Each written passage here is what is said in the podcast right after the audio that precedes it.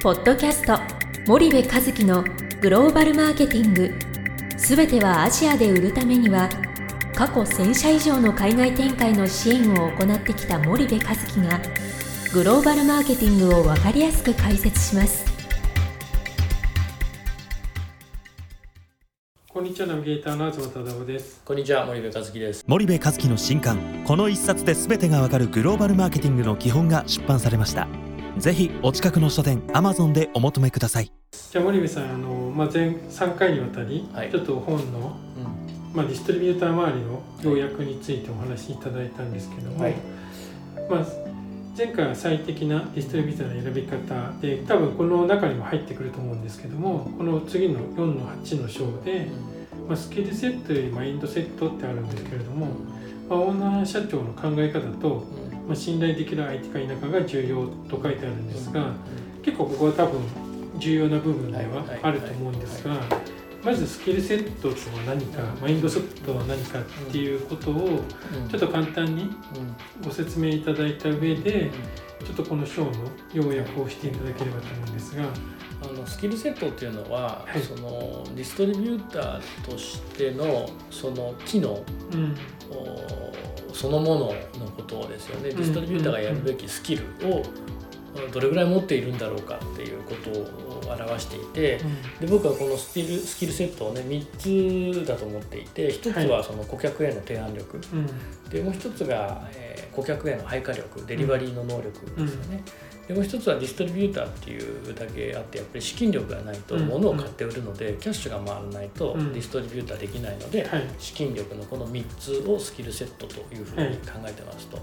なので、えー例えばその企業がこうスキルセットを見るときに自分たちが売りたい客に提案する能力があって、そこにしっかり、えーチャンネルを持っていてで自分たちがやりたい売り上げが例えば10億だとするじゃない、そうすると10億売りたいのに10億の売り上げしかないディストリビューターってやったって永遠にその10億は達成できないわけですから、あの資金力がないんでね。はい。なのであのそういうところを見ていきますよ、うん。というのがこのスキルセット。はい。でマインドセットっていうのはあの実はこのスキルセットよりもすごく重要なんだけども、その家業って一族オーナー企業だって言ったじゃない、はい。でそうするともうディストリビューターなんてたかだか数百億円ぐらいなんですよでかくても。うん。うん。でそうするともうオーナーと直接話してそのオーナーがどういう考え方の持ち主なんだうん。うん。で自分たちがこうやろうとしていることにどれだけ共感してくれるんだ、はい。えーで共感してどれだけ投資をしようと思ってるんだっていう彼らのそのその彼らっていうかその彼のだよね、うん。オーナー本人のマインドうん。思いうん。熱量うん。そういうものを僕はマインドセットって言っていてはい。でそれがないといくらスキルセットがあっても、うん。まああのなかなかそのも目標ってこう達成しないよねと、スタートアップと一緒じゃん、はい。そのベンチャー企業もスタートアップの時にめちゃめちゃスキルセットの優秀なね、うん。えーバリバリのそのトラックレコードキャリアを持ってる人いっぱい集めたって、うん。マインドセットそこになかったらそんなベンチャースタートアップで必ず失敗するのと一緒で、最初はもうあの凸凹でも何でもいいからとにかくやるんだっていう思いの強い人たちが集まるわけじゃない、そのうんあのスタートアップの時期ってね。はい。なのでそれと同じだと思うんですよ、うん新しく市場で物を売るっていう。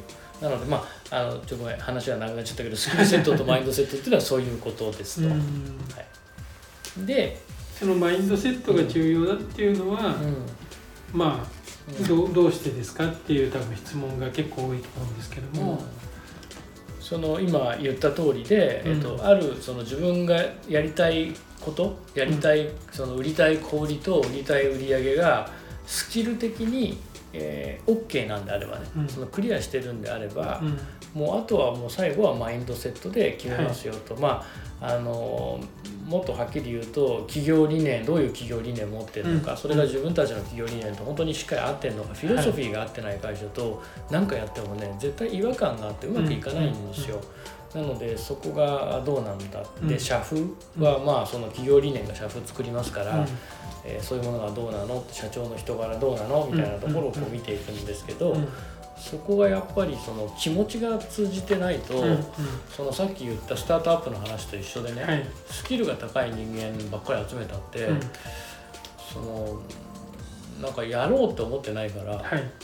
無理じゃない、うんうん。うん。それとすごく一緒ではい。